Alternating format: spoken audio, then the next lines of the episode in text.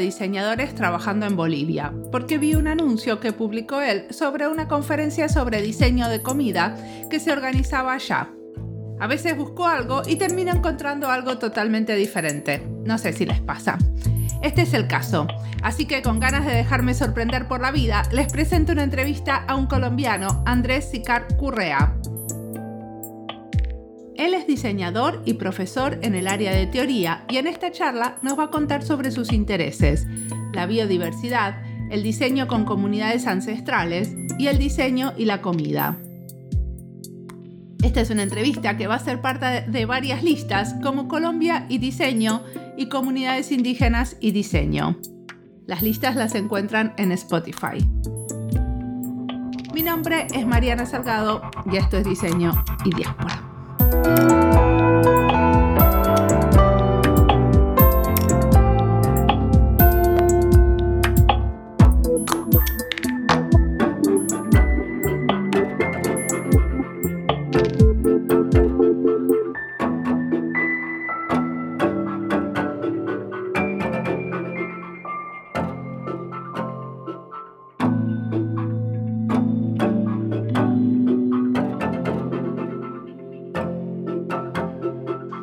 Andrés Sicar Currea, soy colombiano, vivo en Bogotá, soy diseñador industrial egresado de la Universidad Jorge Tadeo Lozano. Mi vida profesional se ha movido presencialmente y de manera muy fuerte en el mundo académico. Prácticamente he estado toda mi vida en el mundo académico, trabajando en tres o cuatro universidades, particularmente ahora, eh, hace 18 años, más 19 años, eh, estoy vinculado a la Universidad Nacional de Colombia, es una universidad pública, tiene siete sedes, yo estoy en la sede principal en Bogotá, que es la sede que es más, la más grande de las sedes de la Universidad Nacional. Estoy vinculado a la Facultad de Artes, es donde está el programa curricular de diseño industrial al cual yo pertenezco dentro de la escuela del programa de diseño industrial o la escuela de diseño industrial que está en la Facultad de Artes. ¿Y cuál es tu rol ahí? Soy profesor asociado, estoy vinculado al área de teoría, entré por el área de teoría, debería estar eh, todo el tiempo vinculado a, impartir asignaturas en el pregrado, en el componente del área teórica, y lo he hecho, he venido trabajando en, torno a la teoría del objeto y, y, poder establecer la diferencia entre el objeto y, los productos, que es como el, recorrido grande que, que, he venido haciendo. Soy profesor en el área de talleres, o lo que los profesionales del diseño en las academias llaman profesores de taller. En la Universidad Nacional hay tres niveles de, tres, tres etapas o, tres modelos distintos de hacer esa práctica de taller. Los tres primeros semestres se llaman laboratorios porque los estudiantes deben aprender a tener habilidades del ejercicio profesional, del diseño orientado y acompañado con un rigor como la, lo que está en el laboratorio. Y después hay un segundo momento que se llama prácticas proyectuales, que es un entrenamiento muy fuerte en el campo de hacer mucho diseño, mucho diseño. Y el tercer momento es el ejercicio de los observatorios, que es ponerse en contextos de realidad más eh, cercanos a situaciones de, de conjunto problemático de sectores o de realidades sociales y humanas o productivas y yo tengo la participación en ese observatorio, que es un observatorio de alimentos y empaques, con un compañero que se llama Alejandro Talbra y trabajamos allí. Trabajo también en, en las otras dos funciones misionales en la universidad. Trabajo como coordinador de un proyecto académico que es un grupo de investigación, se llama Saberes Implícitos. Ahora te cuento de dónde surge ese grupo de investigación y ese proyecto de investigación que lleva ocho años. Un montón de cosas haces.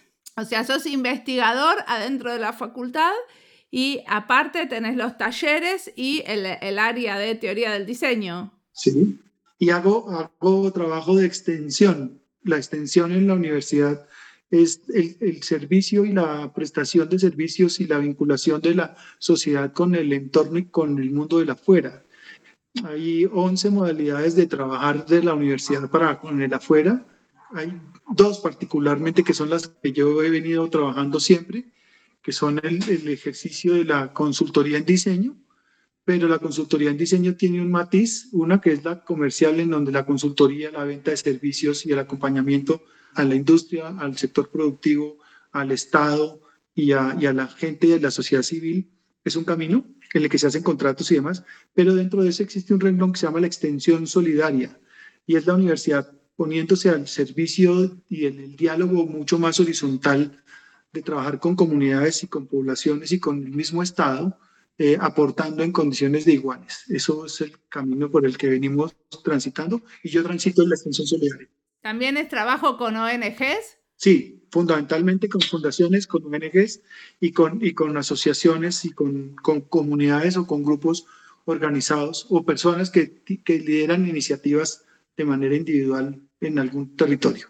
A ver, Contame un poquito, eh, supongo que tiene que ver con esto del Observatorio de Alimentos y Empaques, el proyecto que estás haciendo en Bolivia sobre, eh, que están organizando un congreso sobre eh, diseño de comidas, ¿puede ser? Sí, sí, sí, sí. Ya, ese, ya se, ese ya se hizo, ya se concluyó y estamos organizando ahora el que viene siguiente, que será en Curitiba. Pero venimos enlazando todos los recorridos por los distintos países de América porque la cultura alimentaria se convirtió en, en, un eje transversal de mi trabajo, o sea, más, que una, sí, es una transversalidad, pero en algún momento hablé de un cruce de caminos. Me encontré con la cultura alimentaria en toda mi dispersión y en mi profusión de actividades en muchos ámbitos, y la cultura alimentaria fue la que ayudó a tejer o articular toda esa profusión de actividades. Pero ¿qué es exactamente lo que hacen ustedes? Porque cultura libertaria es tan grande. Es muy grande, sí. Y, y, el concepto que voy a poner ahora es mucho más amplio todavía. Eh, es food design, porque todavía en español no encontramos la traducción que nos permita poner en español lo que cobija o contempla. ¿Y no es diseño de comidas? No, no es diseño de comidas. ¿Mi traducción está mal, diseño de comidas? No, es, no es diseño solamente de la comida, porque el mundo gastronómico y culinario y la alta cocina han, han, convertido el concepto en eso, en poner bonito un plato, en adecuar y decorar bonito un plato y diseñar un producto que sale a la mesa estéticamente bien servido. Ese es un capítulo que tienen los cocineros, los gastrónomos, los chefs y la industria alimentaria explorado bastante bien, pero no hay nadie que se esté pensando integralmente la complejidad de lo que está fracturado en el mundo que es nuestra relación con los alimentos.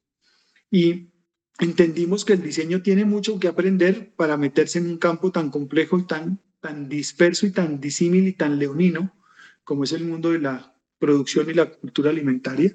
Pero discúlpame, los nutricionistas no se encargan de eso, de nuestra relación con los alimentos. También, también.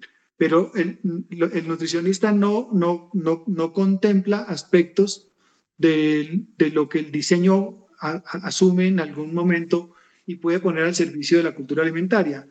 Voy a hablar de cosas como la, ocasión de uso, no la funcionalidad, porque los nutricionistas ya están hablando de productos funcionales, pero la ocasión de uso, las, las condiciones de, de accesibilidad, de el gesto del comer, eh, no la experiencia del comer solamente, sino el gesto del comer como cultura, es un campo enorme, no pretendemos, que esa es una de las claridades que quisiera plantear ahora, eh, definir un campo de conocimiento acotado con límites para establecer las fronteras con los que hacen los otros.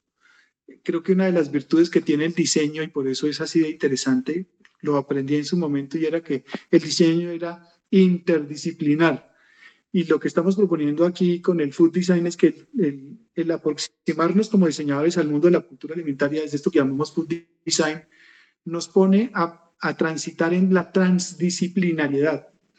Entonces, nos movemos en, todos, en todas las disciplinas transitamos por todos los lugares y por todos los conocimientos que tienen otros, damos lo que podemos en cada uno y, llevamos de un lugar a otro saber y recogemos de un lugar a otro saber y vamos construyendo un, un asunto que se llama actitud alimentaria y, la gestión.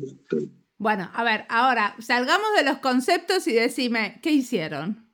Concretamente, un proyecto o varios de ese congreso que me digas, bueno, mira, ahí se presentaron este tipo de proyectos que son especialmente relevantes. Ok, este es el octavo encuentro, el que se hizo, el, séptimo encuentro fue el que se hizo en Bolivia, se llamó Cosechamos. Cosechamos el trabajo de los siete años anteriores. Eh, hemos venido trabajando en torno a fomentar la cultura del food design y a reconocer y a invitar a quienes estén adelantando acciones para mejorar la relación de los seres humanos con los alimentos en sus territorios. Entonces hemos hecho ocho congresos porque el año, este año hicimos el último virtualmente porque la pandemia nos permitió encontrarnos de manera digital y no presencial.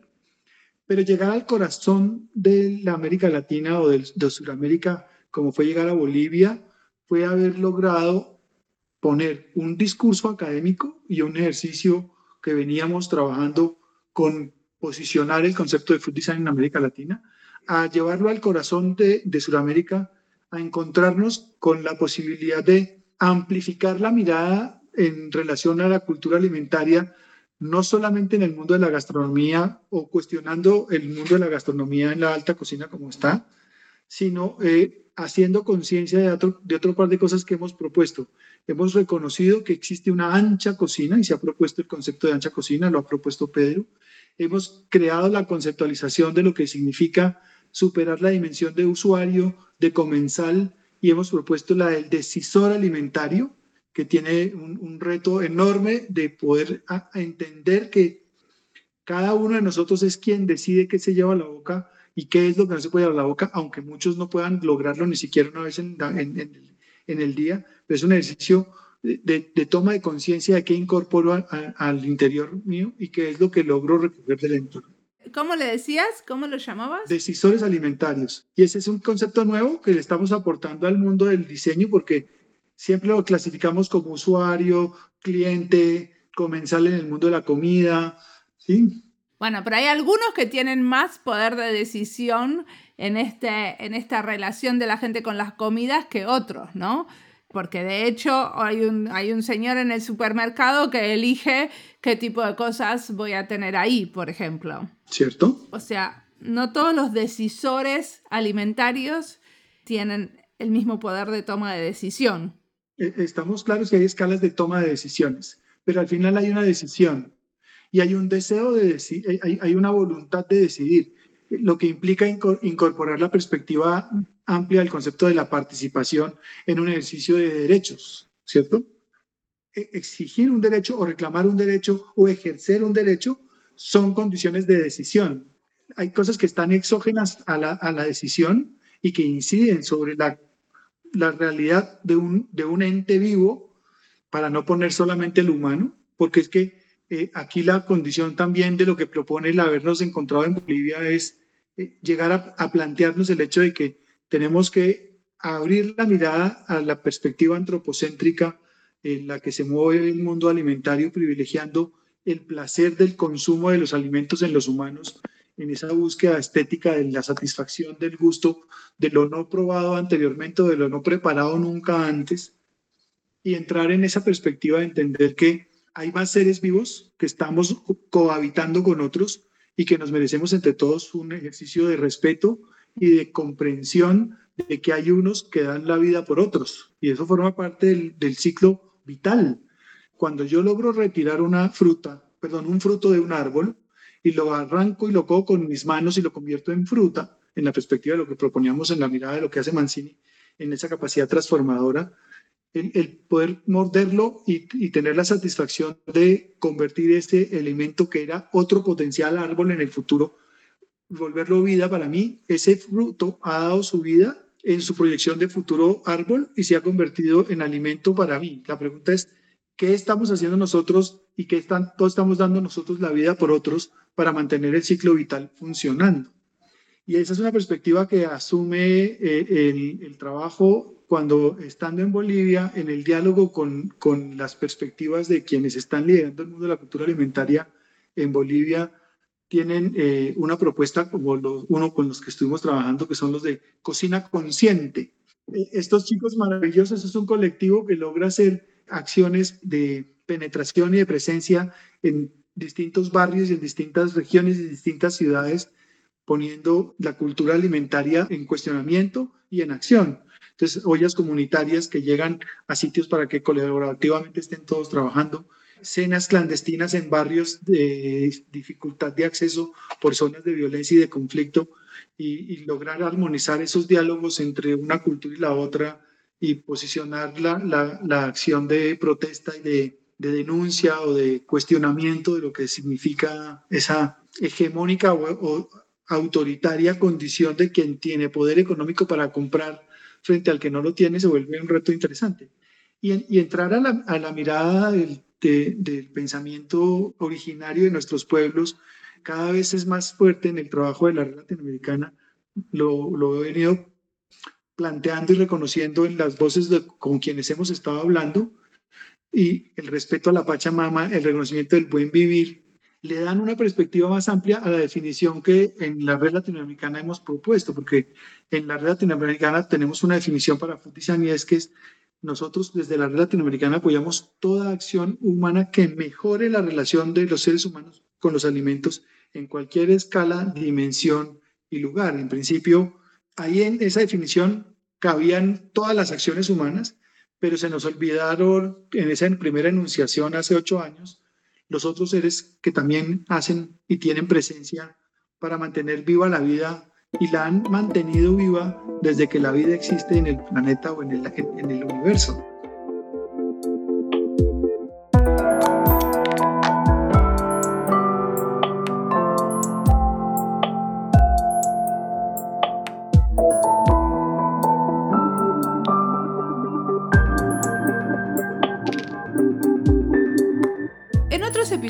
Hablamos también de diseño de comida, por ejemplo con Uki Permuy en el episodio 105 y en el episodio 202 de Germán Charun, donde nos contó cómo el gobierno canadiense estimula a sus habitantes a comer sano a través de darles recetas de comidas baratas.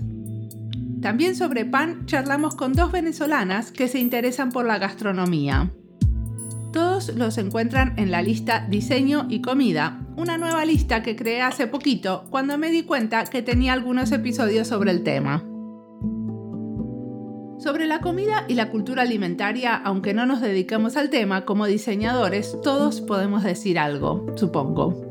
Yo en estos días que extraño mi país, porque es la primera vez que no puedo viajar para allá en mucho tiempo, estuve haciendo dulce de membrillo y escuchando más audiolibros en castellano mi manera de conectarme con mi ser argentina, aunque no se puede estar allá. Le conté a un amigo argentino que había hecho dulce de membrillo y me dice, ese dulce barato, que no lo quiere nadie, ¿eso haces?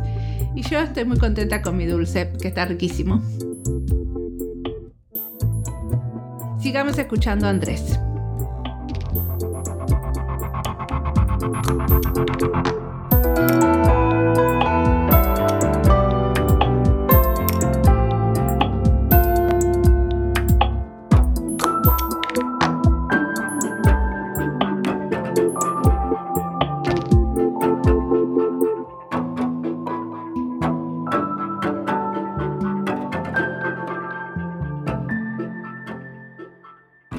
El espacio de la relación que tuvimos en Bolivia se sincronizó con un encuentro de creatividad gastronómica y diseño. Era el primer congreso de creatividad gastronómica y diseño propuesto por la universidad en Bolivia.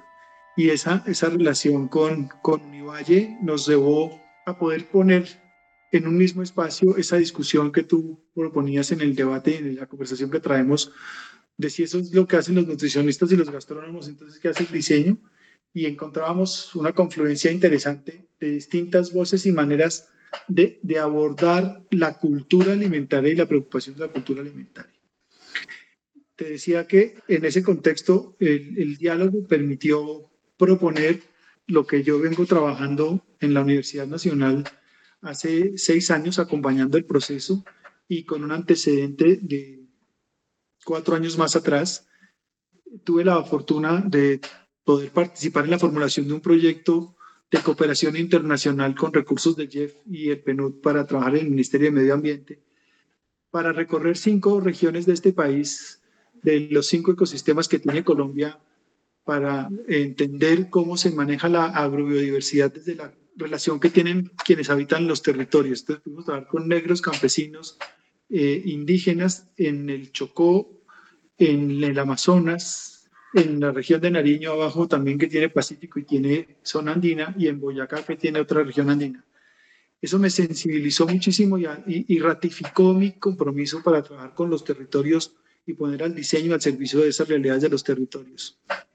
Y trabajando en esa ruta del conocimiento tradicional surgió el encuentro formidable con un grupo de personas que desde la Facultad de Ciencias Humanas, a través del Instituto de Relaciones Internacionales, es un instituto que trabaja muchos frentes y dentro de esos hay un programa que se llama Saber y Vida. ¿Qué es este programa Saber y Vida en relación al diseño? Saber y Vida trabaja por la memoria de la institución y de las personas dentro de la institución y empieza a ser evidente que la institución ha perdido su preocupación real de tener la memoria viva de quienes transitan como seres humanos dentro del espacio de la institución y ha convertido al archivo y a la memoria en un ejercicio de orden documental para rastrear los procesos administrativos.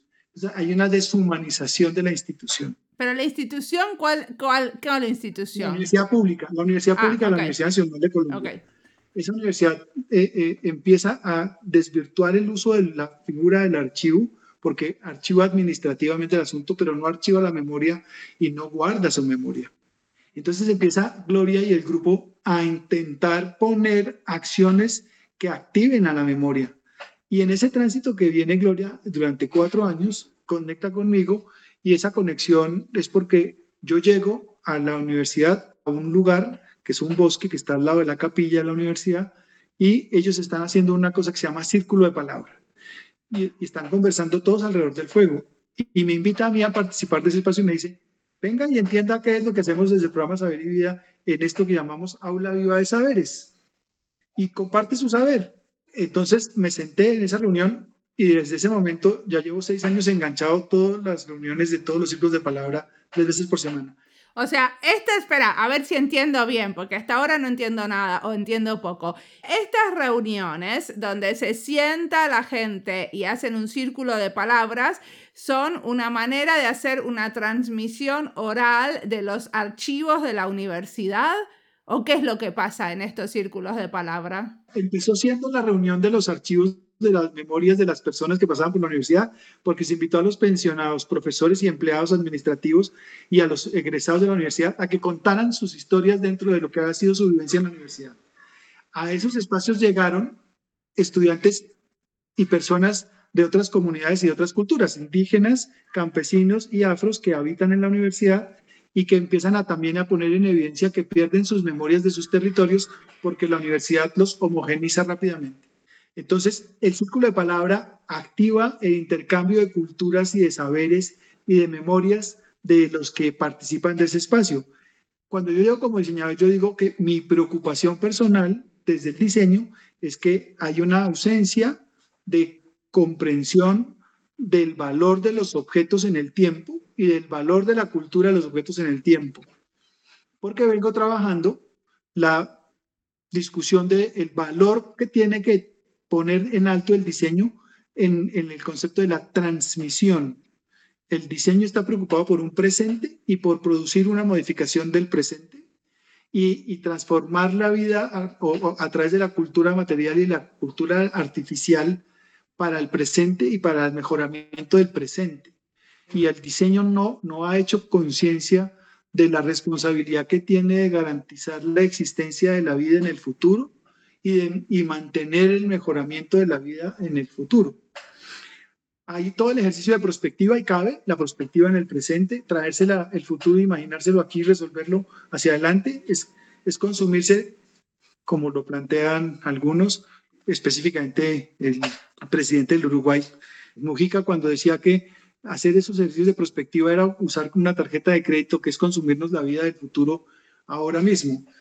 Y hay que cuestionar esa preocupación cuando la transmisión está garantizando que hay una cultura que podemos seguir manteniendo y una que tenemos que ir cambiando para poder seguir manteniendo la vida hacia adelante. Entonces, mi papel como diseñador en el marco del grupo del aula viva y participando del aula viva ha hecho visible el pensamiento de, la designación y del valor de la transmisión para actuar en el presente manteniendo vivas las memorias del pasado.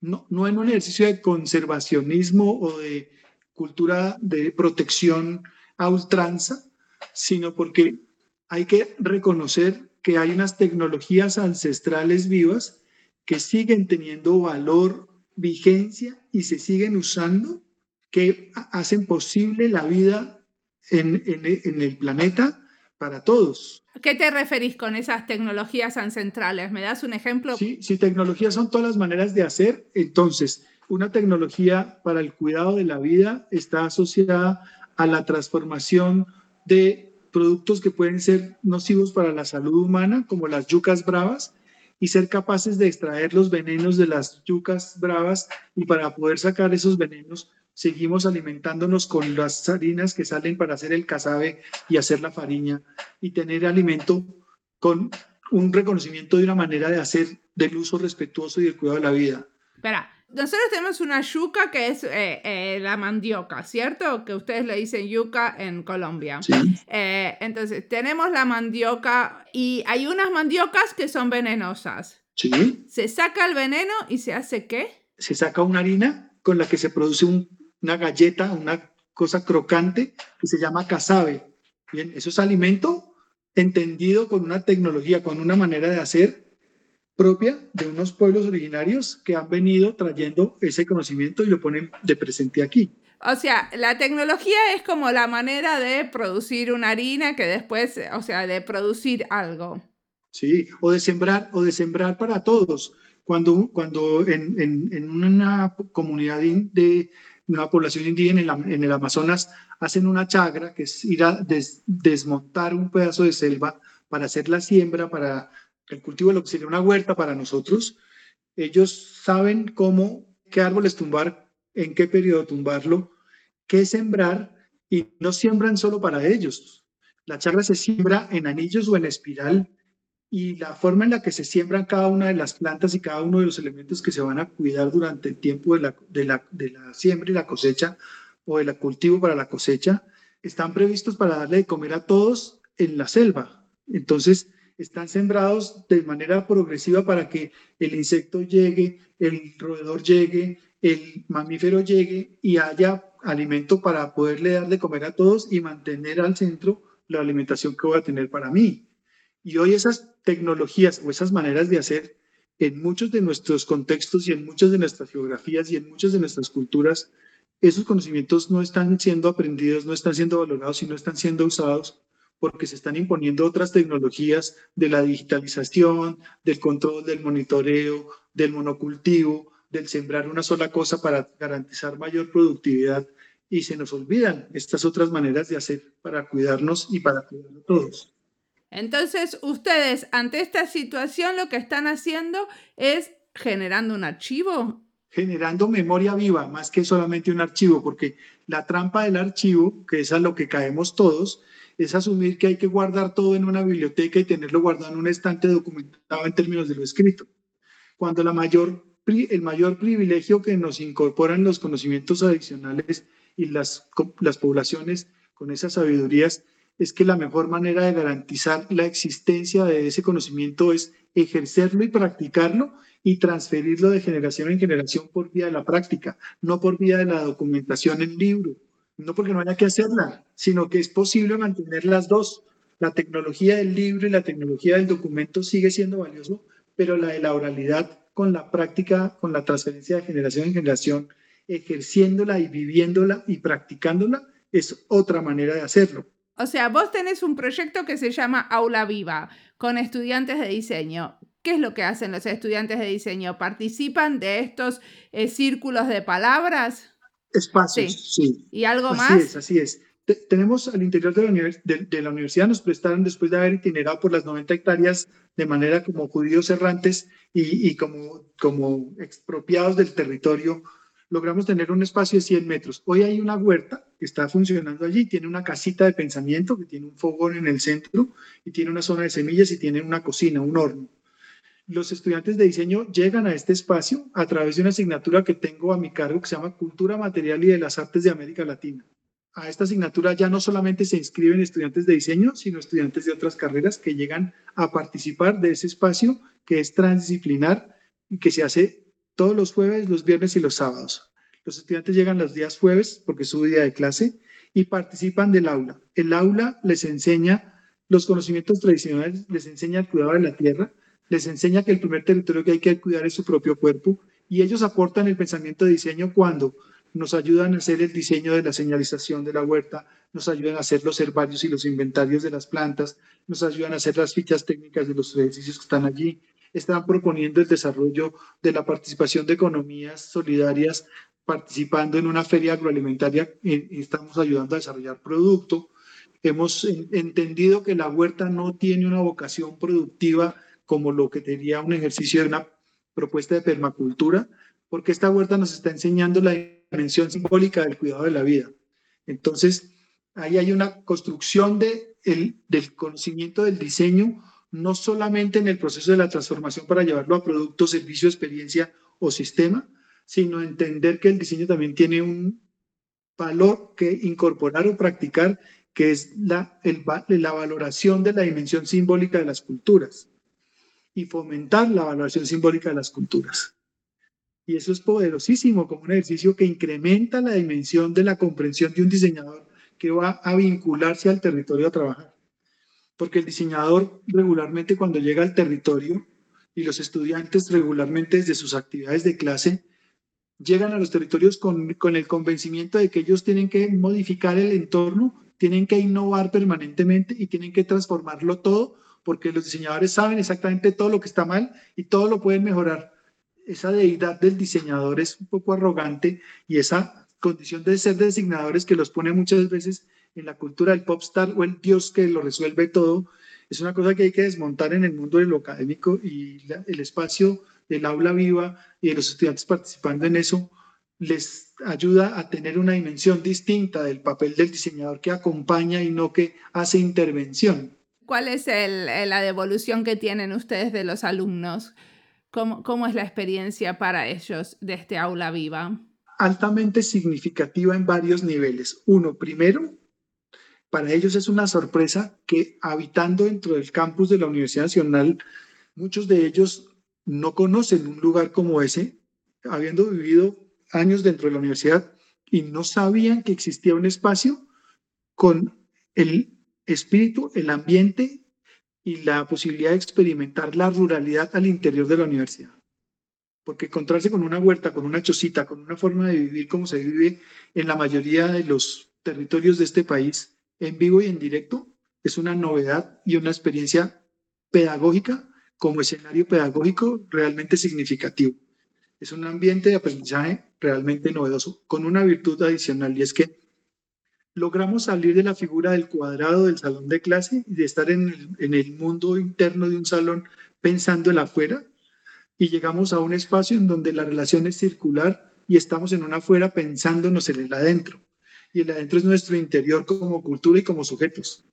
Es un cambio de, de, comprensión del, del, mundo y al diseñador le conviene y le sirve muchísimo y ellos lo referencian con agrado, diciendo que descubren una dimensión distinta de, lo que significa ser diseñadores y lo que significa por encima de ser diseñadores el reconocerse como sujetos y como personas vivas y como entes vivos, que es muy valioso, porque en el escenario de transitar el camino académico para formarse como profesionales, muchas veces o casi siempre los chicos en el aula o en el espacio de la universidad viven casi que de forma paralela como si estuvieran en una línea del ferrocarril. Su vida personal va por acá y ellos transitan el mundo académico por acá, pero no lo cruzan muchas veces. Sus iniciativas, sus expectativas, sus capacidades, sus hobbies, sus vicios, sus pasiones, no entran en juego muchas veces en los ejercicios académicos y en sus ejercicios de orden profesional, como si tuvieran que hacerlos aparte, y cumplen con el compromiso, pero no se involucran.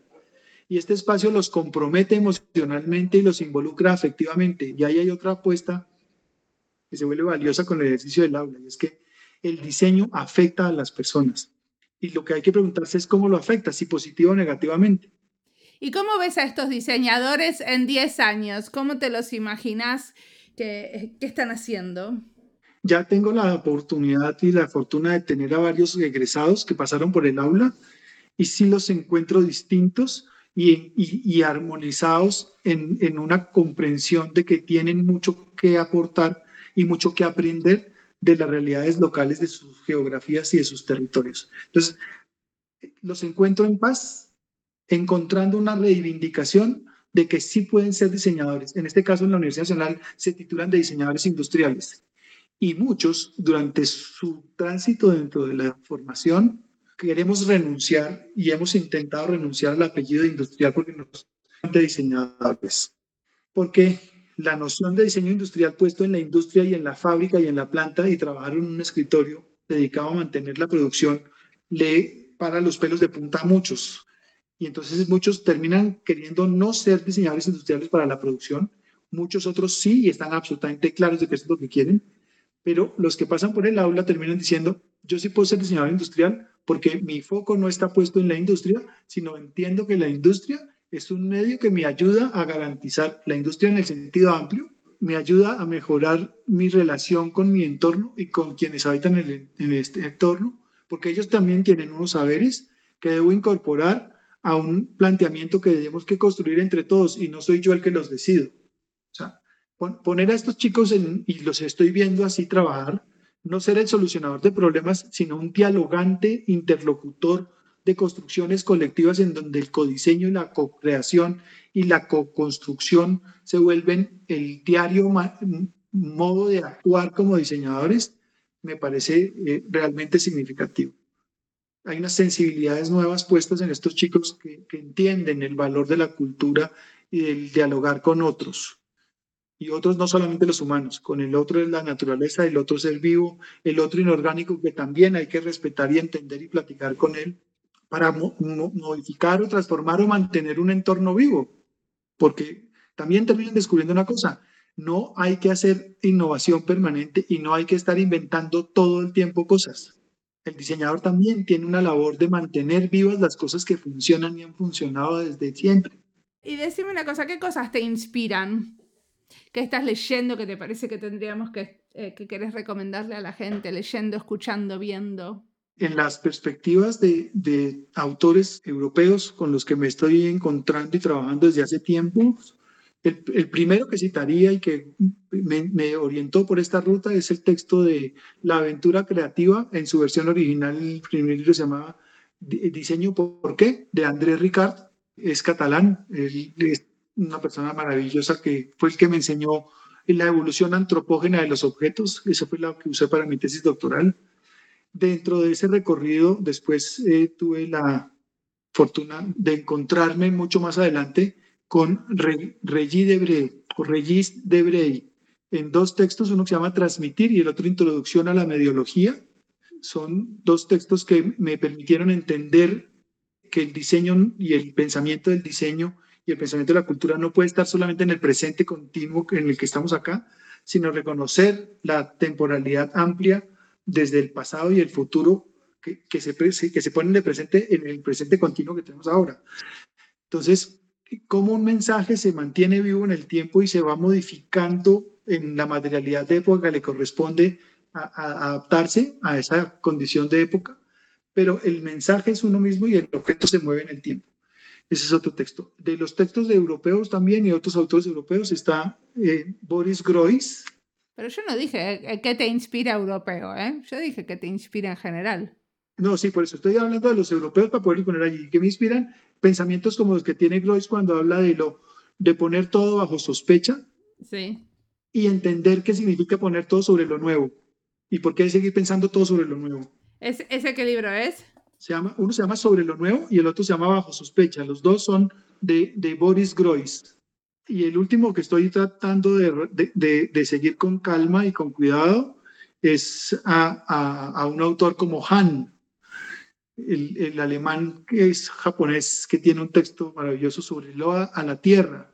Él se dedica un año entero a cuidar su jardín y a tener una relación de contemplación del jardín para entender el, misterio de la vida y el cuidado de la vida y el pensarnos eso de manera profunda. En, la perspectiva del sol, por supuesto, está Arturo con todos sus textos. El de autonomía y diseño es una referencia a seguir. Y te cité lo que tenía que ver con autores, pero, pero te quiero decir lo que me mueve a mí en lo emocional. Uno, el diálogo en, la escucha que, que, propicia, que propicia el aula en un ejercicio de horizontalidad en la yo por encima, y eso pasa en varios sitios ahora, logro vivir en un entorno en donde todos mis pedigrís desaparecen y mi relación se vuelve yo soy Andrés y tú eres Mariana. Y en ese trato nos encontramos. Y todo lo demás sirve, pero no se superpone para poder hablar desde esa autoridad o desde esa hegemonía. Hay una horizontalidad que me interesa muchísimo mantener. Y en esa horizontalidad el diálogo se vuelve afectivo y en ese diálogo afectivo aparecen gestos maravillosos, que es una de las cosas que más extraño en este tiempo, y es la cultura del abrazo y del afecto en, en, el, en la capacidad de asombrarme y de sentir en el asombro de un abrazo la capacidad de transmitir energía y conocimiento y sabiduría en ese abrazo que se vuelve físico y en un abrazo de conocimientos que se comparten en horizontalidad. Y eso alimentado con una cosa que es potente, y vuelvo a poner la palabra alimentado porque es que algo que también he aprendido con los pueblos originarios es que uno no solamente alimenta la tripa haciendo ingesta, porque he aprendido que uno alimenta el alma, el cuerpo, el corazón, la familia, la vida y el cosmos. Entonces, la cultura alimentaria, cuando uno la empieza a mirar desde esa perspectiva transversal y, y con tantas escalas, se vuelve absolutamente potente y entonces ya el problema no está en el plato, el problema ya no está en transformar este recurso natural y convertirlo en el mejor plato gourmet o en el mejor producto funcional nutricionalmente hablando, sino que tenemos que mejorar es nuestras relaciones eh, con los otros y con lo otro.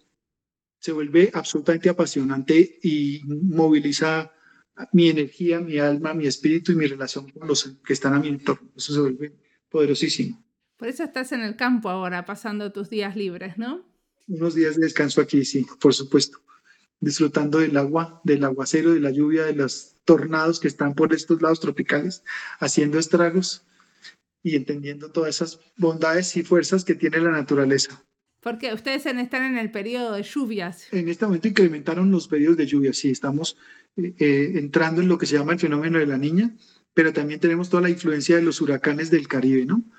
Están presentes todos en estos días y los los efectos alcanzan a llegar hasta estas regiones con tanta condición.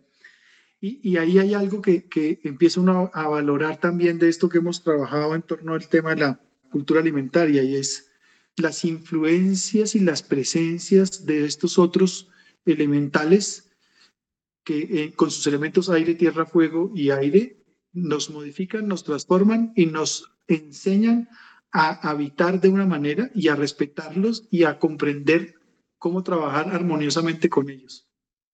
Entonces, hemos aprendido en este tiempo de la cultura de la abundancia y de la cultura del fresco que habita en una región como la de América Latina.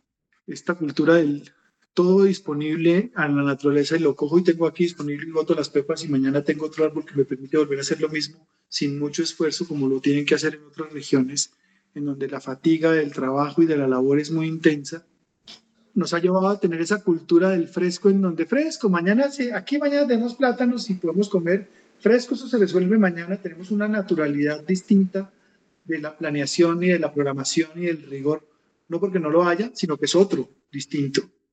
Y eso es poderosísimo verlo. Yo creo que hay que aprender más de esto. Quisiera ponerle a la razón o anteponerle a la razón un prefijo como el co, porque el corazón es más importante que la razón. No porque privilegie uno sobre el otro, sino hay que sumarle el corazón a la razón. Y si lo volvemos corazonadas, es más interesante seguirlo a intuición que seguir en la lógica del razonamiento, porque la razón lleva al miento, porque cada quien tiene una verdad que tiene que defenderse. Entonces prefiero la intuición y la corazonada que el razonamiento y el corazonamiento se vuelve el valor del afectivo y de lo, de lo que hay que poner en juego, que es el afecto, respeto para lo otro y el respeto de la vida y el respeto de los beneficios y los intereses y las realidades que tenemos todos en esta isla grande que se llama Tierra. Muy bien. Bueno, muchísimas gracias por la entrevista.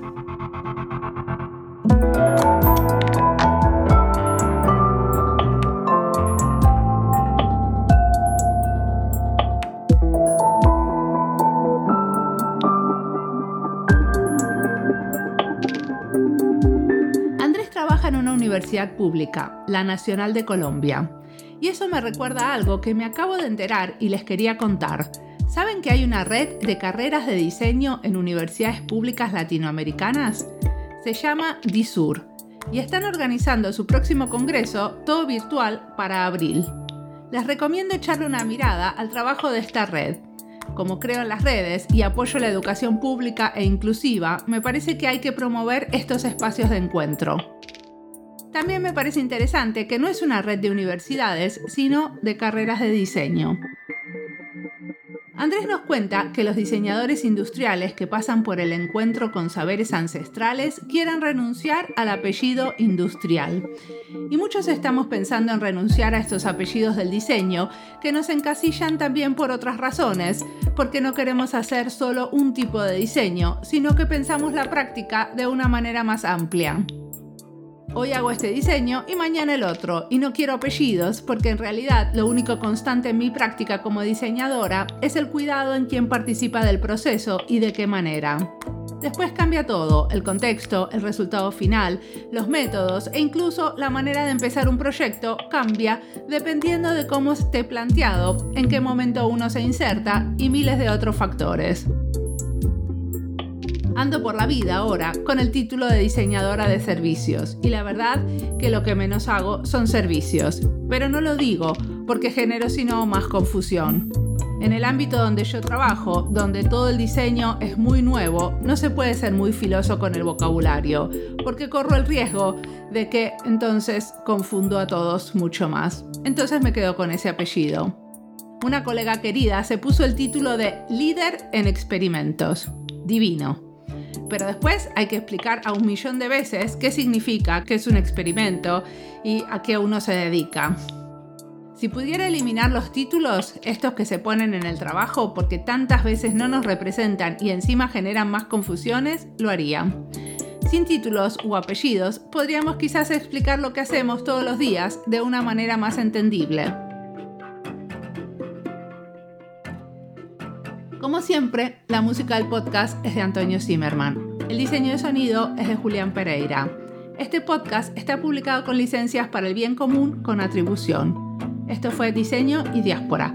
Pueden seguirnos en nuestras redes sociales en YouTube, Instagram y Twitter o visitar nuestra página web diseñoydiaspora.org. No olviden recomendarnos. Nos escuchamos en la próxima.